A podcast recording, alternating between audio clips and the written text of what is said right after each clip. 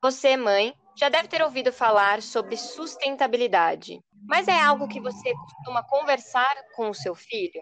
Esse tema é super século XXI e vocês sabem que na Escola da Mãe Moderna a gente gosta de abordar todos esses temas. E hoje teremos uma convidada especial. Fica com a gente. Como ser mãe na era digital? Desconstruindo conceitos e preconceitos sobre maternidade e educação. Com Bárbara Catarina, psicóloga infantil e familiar. E Tatiana Tosi, coach para mulheres. Antes da gente começar, eu tenho um recadinho rápido. Apoie o nosso projeto no Catarse, catarse.me barra Escola da Mãe Moderna. A partir de R$ reais você já consegue ajudar a gente e bastante. Hoje a gente tem uma convidada super especial. Natália Menotti é criadora de uma plataforma que chama Obscreci. A gente vai saber um pouquinho mais sobre isso. Vamos falar hoje sobre sustentabilidade, empreendedorismo materno. A gente está curiosa, Natália. Super obrigada por aceitar o nosso convite. Fale um pouquinho de você para a gente poder começar o nosso bate-papo. Oi, meninas. Em primeiro lugar, eu quero agradecer o convite. Uh, fiquei muito feliz de poder participar desse podcast com vocês. Eu sou a Natália Menotti, tenho 35 anos e sou mãe de duas meninas gêmeas de 6 anos que crescem na velocidade da luz. E descobrir esse crescimento tão rápido das crianças foi o, um dos primeiros pontapés para o início da UFS crescer. Você comentou que você tem filhas gêmeas, né, de 6 anos.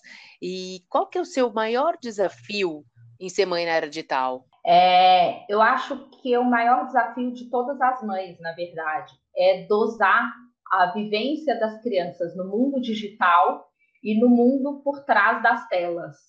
Né? Por mais que o mundo digital seja uma realidade atualmente, eu acho que para a criança essa experimentação fora das telas ela é muito importante. E eu acho que esse é o grande desafio, dosar essa dosar esse tempo de tela, esse tempo de mundo digital e esse tempo de mundo offline.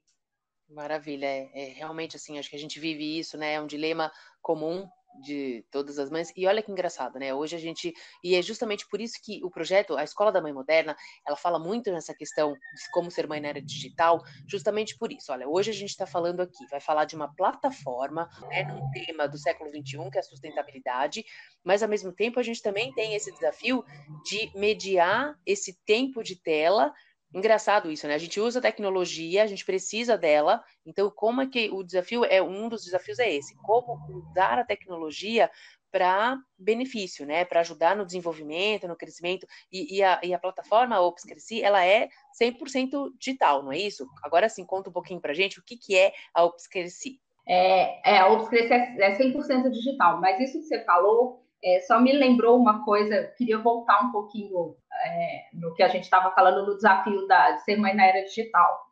Outro dia a gente saiu e sempre que a gente sai, as minhas filhas falam: Mamãe, coloca no Waze, mamãe, coloca no Waze. E realmente eu moro numa cidade que não é a cidade que eu nasci. É, eu sou mineira, morava em São Paulo e hoje eu moro em Sorocaba. Então eu vivo com o Waze, né? Pra, eu me locomovo só com o Waze. E aí eu fiquei pensando, pela gente, quando eu saía num lugar diferente com meus pais, meu pai pegava o mapa, era aqueles mapas de catálogo ainda, estudava o mapa e muitas vezes a gente se perdia. E tem histórias super engraçadas da gente perdido. É claro que hoje é outro tempo, às vezes é até perigoso o lugar que a gente fica perdido. Mas eu acho que esse, essa coisa de tão automático no Waze, as crianças perdem a chance de observar os caminhos, perdem a chance de aprender e perde a chance de viver algumas situações que, que para mim foram muito marcantes. É, e isso é só um dos exemplos do que, do que a gente deixa de viver hoje na era digital. Mas também é inegável né, a praticidade do Waze. Claro, não, não quero deixar de ter o Waze, não quero voltar para o mapa, não é isso. Mas é que eu acho que às vezes é, perde um pouco, sabe, essas vivências que a gente tinha. Não sei se, se eu consegui ser clara. Sim, conseguiu sim. E, e, é uma coisa que a gente sempre precisa estar nessa reflexão, né? O quanto a gente está dependente dessas tecnologias, mas ao mesmo tempo o quanto elas são necessárias.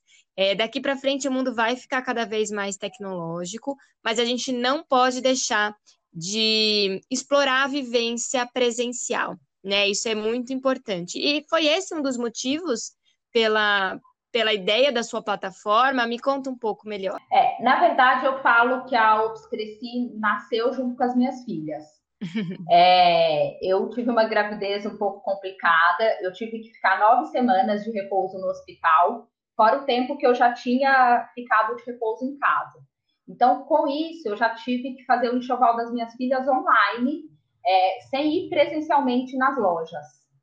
É, uhum. Então, assim, já foi uma primeira descoberta para mim, já me deu uma expertise muito grande nessa parte de compras online, já aprendi muito. Quando as meninas nasceram, eu descobri que as crianças crescem na velocidade da luz. Né? E você não para de comprar roupa, sapato, roupa, sapato, brinquedo, roupa, sapato, né? fora fralda, fora coisas né, que eu nem estou citando. E então eu comecei a ver que falei, gente, essa conta não fecha, né? Eu parei de trabalhar para cuidar das minhas filhas, isso foi uma opção minha. Na época eu tinha um emprego e eu, eu pedi demissão, enfim, fiquei full time com as crianças.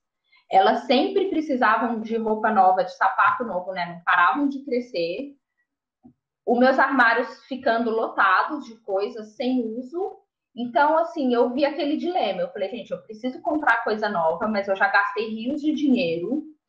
É, eu parei de trabalhar para cuidar das crianças, então a renda diminuiu. E ao mesmo tempo, eu tô com um armário lotado de coisas novinhas que às vezes foram usadas uma vez, foi usada uma vez ou não foi usada, que podem muito bem continuar sendo usadas, mas eu também não tenho para quem doar essas peças, para quem passar essas peças. Então eu falei, gente, isso deve ser um problema de todas as mães. A gente precisa resolver isso. Essa conta não fecha. Vamos fazer essa conta fechar de alguma maneira. E aí eu comecei a pesquisar, pesquisar, pesquisar. Aí eu descobri muitos grupos de desapegos nas redes sociais. E aí acontece, é, eu testei, comecei a conversar com as minhas amigas e vi que muitas vezes a, o produto não tem a qualidade é, que a gente espera. Acontece de ser, o produto é descrito de uma forma e quando você recebe, ele está de outra forma. Tem muito problema de segurança na entrega, enfim, vários problemas. E as mães também não têm a segurança de fazer o pagamento e receber o produto. Também, não, às vezes, fica insegura quem está vendendo, se vai receber o valor. Enfim, é, eu vi que também não, não era efetivo. E aí, com isso, eu tive a ideia de criar o Cresci, que é uma plataforma que as mães têm toda a segurança para anunciar os produtos, toda a segurança que vão receber o dinheiro do valor da venda. É, quem está comprando, compra produtos novíssimos, com descontos de até 70% comparado com o preço de um produto novo.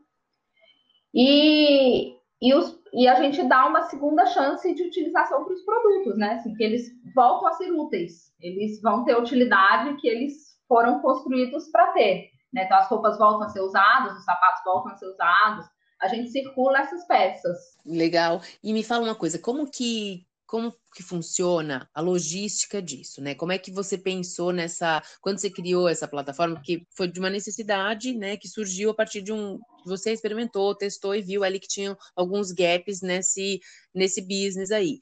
Como que você, é, como é que funciona hoje, né, essa logística para você justamente conseguir fazer esse controle de qualidade, garantir essa, é, essa transação financeira? Como é que você pensou nisso, assim, na hora de desenvolver o projeto?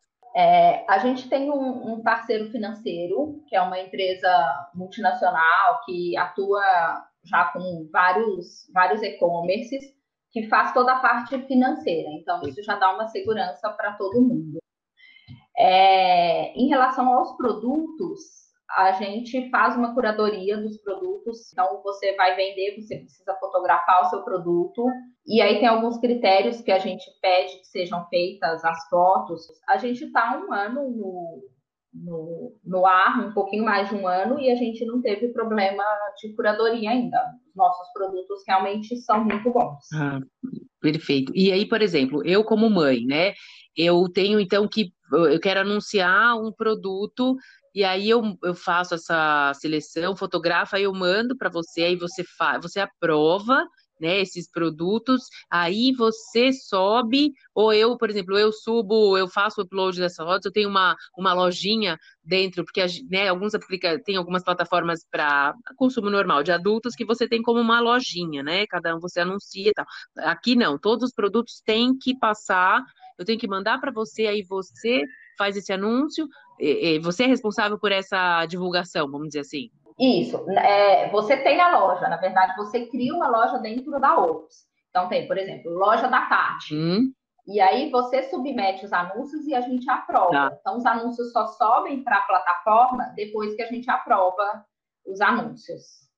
Que legal. E, e Natália, é, tem faixa etária? É de recém-nascido até alguma idade específica? Como é que funciona? Ao Cresci é exclusivamente para produtos infantis.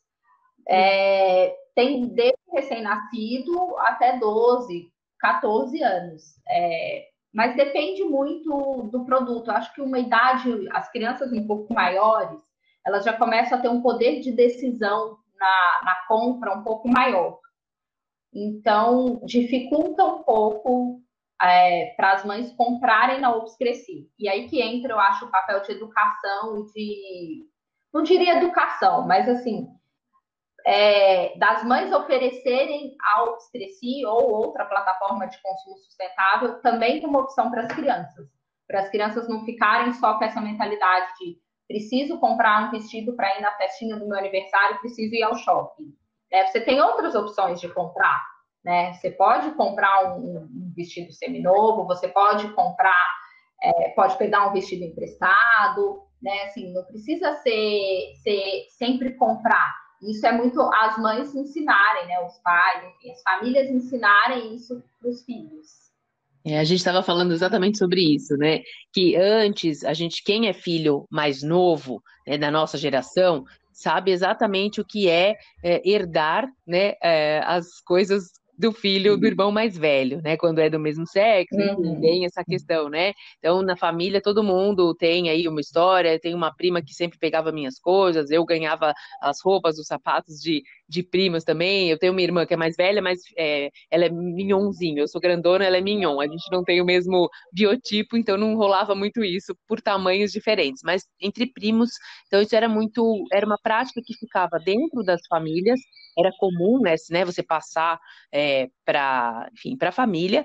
E agora a gente tem essa oportunidade, exatamente, é riquíssima para ensinar os nossos filhos, porque isso foi aberto. Agora virou como uma nova forma, um novo formato de, de comercializar mesmo, né? Essa questão, novo não, né? Porque isso já é, é historicamente falando, né? Se a gente falar, isso era o, antigo é. escândalo, né? Nasceu antes de ter moeda, tinha troca. Mas é exatamente isso, é resgatar, vamos falar assim, resgatar um conceito de você é, trocar né, coisas, é, justamente por isso, porque não precisa, você tem uma outra opção. Isso que você falou é muito interessante. A gente poder mostrar que existe uma outra forma que não é só, ah, vou no shopping, vou comprar, vou ver na internet aquilo que é novo. Não, tem essa, essa questão. E é muito legal porque às vezes você descobre coisas que realmente são é, que você não teria oportunidade de comprar. Né, uma, sei lá, uma peça que alguém comprou numa viagem e que usou duas vezes, que não serve mais, ou que não gostou, né, não, não quer mais, e aí você quanto que você poderia comprar isso, essa peça, por exemplo? Não teria essa oportunidade se não fosse esse tipo de essa plataforma, essa ferramenta, né? Acho que é uma boa oportunidade para a é. gente realmente criar esse conceito entre as crianças como uma coisa normal, como uma coisa comum. É, é, eu acho que o consumo consciente, essa questão de comprar o seminovo, ela se aplica para todo mundo, né? Assim, é, isso que você falou é muito legal. Às vezes a gente quer ter uma, uma, uma, roupa super bonita, quer comprar um vestido de uma marca X. Né? Eu falo vestido porque eu sou mãe de menina, gente, me desculpe, mas não é só vestido. Assim, você quer comprar uma, alguma coisa de uma marca X e você não pode comprar aquilo, ou você. É, hoje o dólar está lá nas alturas, ou às vezes isso nem está disponível no Brasil. Então, você tem a chance de comprar isso seminovo. Então, isso se aplica nesse caso mas se aplica também para aquela família que não quer gastar tanto com roupa infantil, porque a gente sabe que roupa infantil é cara. Por mais que de marca ou não, a roupa infantil ela é, é cara aqui no Brasil. Então, às vezes, a mãe não quer comprar, não quer gastar tanto, e aí tem a possibilidade de comprar peças ótimas por um preço bem melhor. Então, se aplica para essas famílias também. E se aplica para as famílias que também querem, é, que pensam no consumo consciente, que pensam na peça em si, né? Porque é, às vezes a gente compra peças lindas, usa uma, duas vezes e deixa no armário. E aí você fala, ah, vou dar para minha prima que vai engravidar, vou dar para minha irmã. Quando passa tempo, quando você vai dar, aquela peça está amarelada, está mofada, porque ficar no armário estraga, ficar parado estraga. Então, ela, você acaba nem doando, acaba indo para o lixo, então acaba uma peça que era linda, que era para usar para sair, acaba sendo usado para brincar de tinta porque se sujar, né? É um desperdício. Então se aplica também para as pessoas que têm essa consciência. É, você vê, o consumo consciente ele é muito amplo, né? Ele cabe para todas as famílias, para todo o perfil de família e sem julgamento, sem preconceito para ninguém. É só é só a gente abrir a nossa cabeça um pouco. Legal. Natália, e uma coisa, uma curiosidade, como que você trabalha essa questão da sustentabilidade com as suas filhas? Como é essa conversa? Até para dar dicas para outras mães que têm um pouco de dificuldade de, de trazer esse assunto. É uma coisa que você conversa sempre? Como é que funciona é, para elas e como é que elas lidam com tudo isso? Eu vou ser bem sincera, eu, eu estou descobrindo a sustentabilidade com a OPS. Eu estou crescendo é, nesse quesito junto com a OPS eu sempre tive cuidados básicos com a sustentabilidade, o que foi o que é ensinado para todo mundo. Separar o lixo, questão de desperdício. Mas eu, com a OPS, estou realmente descobrindo um novo mundo e as minhas filhas junto comigo, porque passa a ser natural aqui em casa. Então, é, elas veem que alguma roupa não serve mais, elas já falam, mamãe, esse a gente pode dar para fulana, que tem uma amiguinha delas mais nova que a gente dá bastante coisa, ou esse aqui a gente pode vender na UPS? Vocês que sabem o que vocês querem fazer. Então, elas vão, já vão dividindo isso. Um pouco elas querem dar, um pouco elas querem, querem vender. Muitas vezes elas falam, ah, mamãe, a gente dá uma para ela e a outra a gente vende. Porque, como são gêmeas, tem duas peças no mesmo estilo sempre. E quando elas querem comprar, às vezes elas falam, mamãe, não tem na Opus, a gente não pode comprar. Ou então, mamãe, vem em algum lugar se a gente não pode comprar, a gente não pode pedir emprestado. Assim, elas me veem muito falando isso, virou uma coisa natural. Então, assim, para elas esse é o natural. Eu acho que é muita conversa para ensinar para as crianças é mostrar naturalidade, é mostrar razão. Eu falo para elas, eu falo, filha, às vezes, outro dia tinha uma roupinha que elas não queriam dar, não queriam, não queriam fazer nada. Aí elas falaram, mamãe, eu vou usar na boneca. Falei, filha, vamos colocar na boneca para você ver. A sua boneca é um bebê, você tem seis anos. Essa roupa não vai nem ficar bonita na boneca, você não vai usar. A gente vai colocar ela dentro do armário e vai estragar. E ela pode ser usada por outra família. Você não acha que outra criança vai ficar muito feliz usando essa roupa? Ai, mamãe, mas eu gosto tanto dela. Eu falei, então, por isso mesmo. Dá a chance de outra criança também gostar tanto dela. Porque o que, que adianta você gostar tanto de uma coisa que está lá no fundo do armário? Você nem vai lembrar que existe daqui a pouco. Né? Então, eu acho que tem que ser natural e tem que ser com muita conversa. Não adianta forçar, mas é exemplo da família. E é tão legal isso, porque vale até pra gente, né? É, até essa conversa está me fazendo pensar em tantas coisas, porque pra gente também é uma lição, né? Do, daquilo que a gente acumula, daquilo que a gente quer guardar e que e um valor afetivo, mas às vezes é um valor afetivo, mas precisa mesmo, é isso que você falou. Tem tantas coisas que a gente pode dar oportunidade para outras pessoas também usarem, reutilizarem, também serem felizes com aquele produto. Então, acho que é uma lição para todo mundo é, refletir dessa questão do consumo. E a gente aborda um outro ponto que também me veio agora na nossa na sua fala, né? Você falando me, me, me fez pensar. Também é uma oportunidade para falar essa questão do empreendedorismo, né? De, de a gente plantar sementinhas também da importância, a importância do doar coisas, que é legal, é super uh, válido, né? A gente tem que colocar essa também essa noção nas crianças e também a noção do vender, porque é importante isso, né? Ah, é uma peça dela, ela usou, ela pode pode colocar para vender ali. Então, você também já vai criando um conceito de inserir um pouco nesse, nesse se familiarizar, familiarizar a criança nessa questão de, ah, eu posso vender alguma coisa, de repente, é, no caso no, no, caso delas ali, né, fazer uma lojinha, ah, eu quero um dinheirinho para quê? Para comprar outro brinquedo, para juntar um dinheiro, que a gente já falou sobre educação financeira num outro episódio, mas agora isso é uma, é uma situação bem pontual. É legal também trabalhar. Às vezes a, a própria criança pode ter uma lojinha, né, a mãe incentivar as crianças um pouco mais velhas a criarem a sua, cada uma a sua própria lojinha dentro da OPS,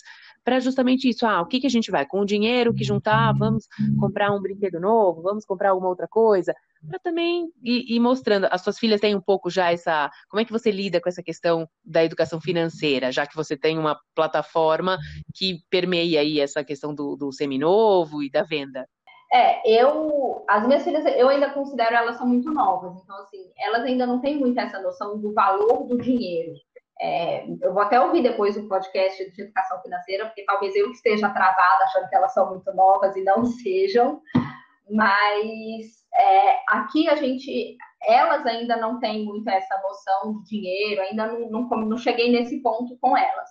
Mas a gente já teve caso de criança que vendeu os brinquedos, a criança foi ficando um pouco maior, e aí vendia jogos, vendia brinquedos, exatamente porque queria comprar outros.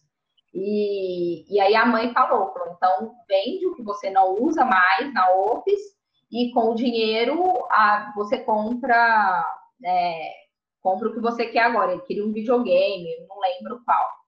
Mas, enfim, é, já aconteceu e a criança ficou super feliz, porque é uma conquista para ela, né? É um trabalho. Então, assim, é, foi um, um, primeiro, uma primeira conquista fruto do trabalho dela. Ficou, foi uma marca para a criança, com certeza. E ela conseguiu comprar o videogame que queria. É, então, é, eu, é, eu acho que é bem, é bem pertinente essa, essa oportunidade de da criança ter esse acesso, né, a, a vender para poder juntar o dinheiro para comprar e, e, não tem muito. Você, você vai você comentou que é, talvez seja cedo, né? Depois você ouve lá para você ver o podcast. Na verdade, assim, é a conversa exatamente a mesma questão da sustentabilidade, essa questão do do dinheiro, né, de como lidar, é um pouco isso. É, é essas conversas do dia a dia, de fazer entender um pouco como é, o valor das coisas, né? É mais um, um bate-papo que começa aí. Você também vai plantando essa sementinha nelas de olhar por esse aspecto também. Então, é, é, são mil oportunidades aí que você tem na mão para poder usar o, o dia a dia como uma forma para educar, para ajudar no desenvolvimento mesmo das crianças, né?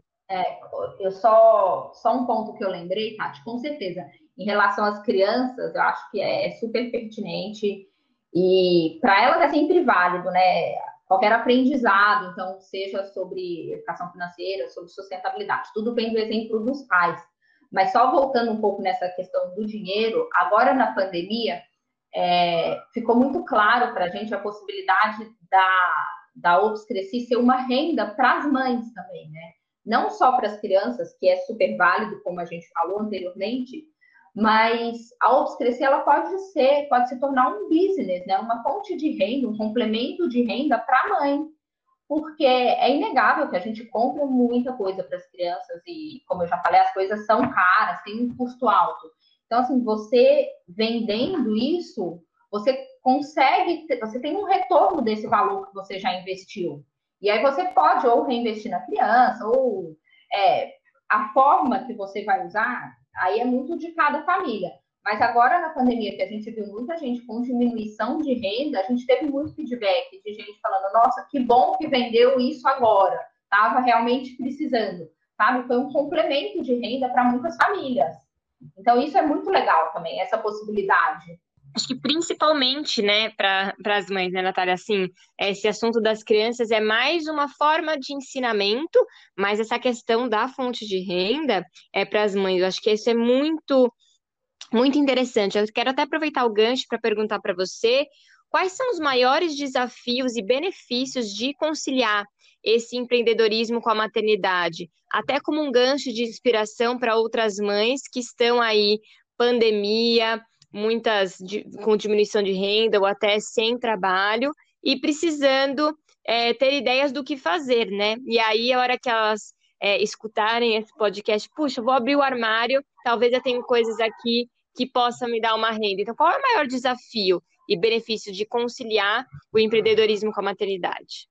Eu acredito que o maior desafio é realmente conciliar, né? Assim, é, é difícil, gente. A gente tem que. Nós somos mulheres, então a gente tem que dar conta das crianças, a gente tem que dar conta das coisas da casa e ainda do trabalho. Muita gente tem a ilusão, falar, ah, vou empreender, então vai ser mais fácil.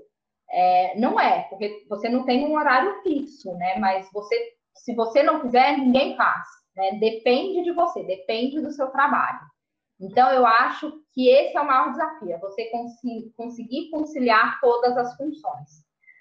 E também é o maior benefício, né? Assim, essa possibilidade de, de estar em casa, de estar mais presente, de poder ter a chance de escolher o horário que vai trabalhar, escolher as atividades das, crianças que você vai estar presente. Então, quando você tem um emprego fixo, né, quando você tem uma, uma carga horária a ser cumprida, muitas vezes você não tem essa flexibilidade. Você tem que estar na empresa de 8 a 5 e ponto final. Se a reunião da escola é às 5, muitas vezes você não chega, né? Se tem apresentação de final de ano, apresentação de enfim. É, nós que somos mães sabemos muito bem como é isso. No empreendedorismo, você tem a possibilidade de escolher né, o horário de trabalhar, quais atividades você vai estar mais presente ou não.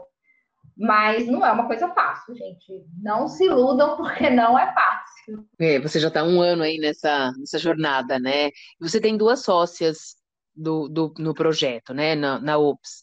Como que vocês se dividem? Vocês fizeram uma divisão de papéis? Como é que é a estrutura que vocês têm dentro do, da UPS?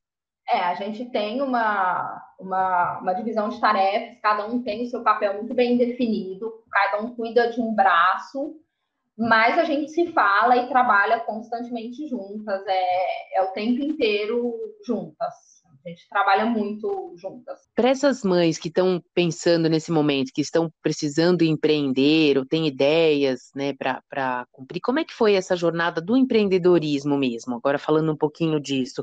É, você teve uma rede de apoio, você buscou curso, sei lá, no Sebrae? Como é que foi esse processo para você? Porque você comentou no começo do episódio que antes você tinha um emprego, né? Você trabalhava formalmente, Aí, quando, por conta das meninas, você acabou uh, se dedicando exclusivamente a elas. Então, você passou, né, de funcionária, ou essa relação de trabalho mais formal, para empreender, ou você já tinha um histórico de empreendedora. Como é que é essa, como é que foi essa, essa passagem para você? Não, eu, eu não tinha o histórico de empreendedora, eu trabalhava numa empresa e eu era muito feliz onde eu trabalhava. Óbvio, às vezes a gente sempre pensa, acho que todo mundo fala, nossa, queria ter uma empresa minha, é, deve ser gostoso ter seu próprio negócio. Mas eu confesso que eu era feliz onde eu trabalhava. A maternidade mudou muito a minha cabeça é, nisso, porque aí eu comecei a sentir essa necessidade de estar mais presente em casa, de não ter que cumprir horário, de poder escolher o meu horário. Então, aí que começou a minha jornada no empreendedorismo eu comecei. E aí eu, eu fui testando algumas coisas. É, vendi roupa. É, eu vendi roupa já junto com o início da Ops, né? Eu falava que as roupas eram o, o investidor da Ops. E, mas assim, eu fui aprendendo tudo sozinha, na cara e na coragem. Inicialmente era eu e a minha irmã. Então a gente foi testando, foi aprendendo e a gente participou de um projeto do Sebrae que é muito legal, que chama Startup SP. Que isso deu muita base para a gente. A gente aprendeu muito no Startup SP. E a gente até a gente participou aqui da aqui em Sorocaba. É um projeto que tem várias regionais do Sebrae, específico para startups, a UFCC é uma startup e a gente foi selecionado aqui em Sorocaba como a melhor startup, a melhor startup e fomos para a final do Startup SP em São Paulo. Então foi uma experiência muito bacana para a gente, a gente aprendeu muito. Excelente dica. É, eu, inclusive, não, não conhecia, eu quero aproveitar e deixar uma outra dica também para as pessoas que estão ouvindo a gente que tem essa, essa vontade de empreender, existe uma aceleradora também que a gente conhece, chama Bit2Mami, que é específica para mães, para projetos, é uma aceleradora que trabalha só com isso, que ajuda mães também a empreender. Porque nesse momento, quando você está buscando, tem uma ideia, você precisa de uma estrutura, né? Você precisa de um norte para conseguir se organizar e fazer, uh, transformar né, a ideia num, num, projeto de verdade. Então, essa, essa dica do, do Sebrae foi bem, foi bem interessante. E se você pudesse uh, compartilhar algumas dicas, né, para a gente já ir caminhando para o final do nosso episódio, se você pudesse compartilhar algumas dicas de ouro, preciosas, né, ou que você não teve, ou que te valeram muito durante essa jornada de um ano, o que, que recado que você deixaria para as mães que querem, têm vontade de também ter os seus, os seus empreendimentos, seus projetos? A primeira dica que eu tenho, assim, parece clichê, mas é verdade. Gente, não desista. Não, não desistam no primeiro obstáculo. Assim, sejam persistentes. Não é um caminho fácil. É, não são só flores, mas vale a pena. É, é, muito gostoso, assim, você começar a ver os frutos de todo esse trabalho é muito gostoso. Outra dica que também é clichê, mas que a gente muitas vezes é, reluta em fazer. Delega o que é possível. Outro dia, a gente até postou no Instagram, que eu falei, gente, é sensacional isso, porque é verdade. Assim. É, nós não somos guerreiras. Guerreira é a Xana. Nós somos sobrecarregadas mesmo. Então, assim, a gente sobrecarregada, a gente não consegue é, ter o rendimento, ter 100% do rendimento, né? ter o rendimento que a gente teria se a gente não fosse tão sobrecarregado. Então, o que é o que for possível, delegue. É, tenha, assim, não recusa ajuda em casa, não recusa ajuda com as crianças. É claro, dentro da sua realidade, dentro do que você acredita que seja certo, dentro do que funciona para sua família. Mas, assim, o que, o que você puder ter de ajuda, tenha. Estabeleça horários para cada coisa. Assim. Se organize dentro de todas as atividades que, que você tem que fazer. Não queira fazer tudo ao mesmo tempo e tudo no mesmo dia. É, tenha tempo de qualidade com as crianças, tempo de qualidade com a família e tempo de qualidade para trabalhar. Porque se você misturar tudo, você acaba que nada sai bem feito. E uma coisa que eu tenho aprendido muito, assim, é, a gente precisa, hoje em dia fala-se muito de empatia. A gente precisa ser empático com a gente mesmo. A gente não pode se cobrar excessivamente, viver carregando uma culpa porque não deu certo, porque não deu tempo, porque eu perdi isso, porque eu não consegui fazer aquilo. Gente, a gente não consegue fazer tudo. Assim, a gente tem que estabelecer prioridade ter um objetivo muito bem definido e caminhar em direção a esse objetivo. Fantástica essas dicas, Natália. Eu acho que é isso mesmo. E foi um bate-papo ótimo. Quero agradecer. Eu quero pedir para você divulgar aqui a, as redes sociais, como que as mães podem entrar em contato, como é que funciona tudo isso, porque eu acho que muitas ficaram curiosas e morrendo de vontade de participar. Então, divulga aqui para a gente como que as mães podem entrar em contato com vocês. Primeiro, eu quero agradecer a oportunidade. Foi realmente um bate-papo muito gostoso, é, super leve. Eu acho que muita coisa para compartilhar com todas as mães. Então, muito obrigada pela oportunidade. Para quem quiser entrar em contato com a gente, é, segue a gente no Instagram, é opscresci.com.br. Para quem quiser entrar em contato com a gente, também eu vou deixar o meu e-mail, que é natalia.opscresci.com.br ou tem o e-mail contato.opscresci.com.br. Para quem quiser já criar uma loja na Ops Cresci, vender o que o filho não utiliza mais, ou quiser comprar o que o filho estiver precisando, tem muita coisa legal na Ops, vale a pena dar uma olhada. É só baixar o aplicativo ou na Apple Store ou na Google Play. E novidade fresquinha para vocês, a gente está montando uma plataforma online que em breve vai estar tá no ar e está ficando muito bacana. É, em breve vocês podem conferir.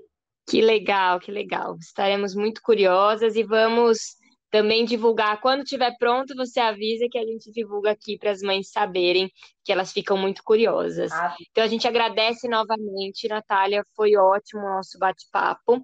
E para quem está nos ouvindo, lembrem-se, se vocês tiverem dúvidas, críticas, sugestões, entre em contato com arroba Escola da Mãe Moderna pelos, pelas mídias sociais, que a gente manda para a Natália para ela responder para vocês se vocês ficaram com alguma dúvida ou curiosidade. E a gente se vê no próximo episódio.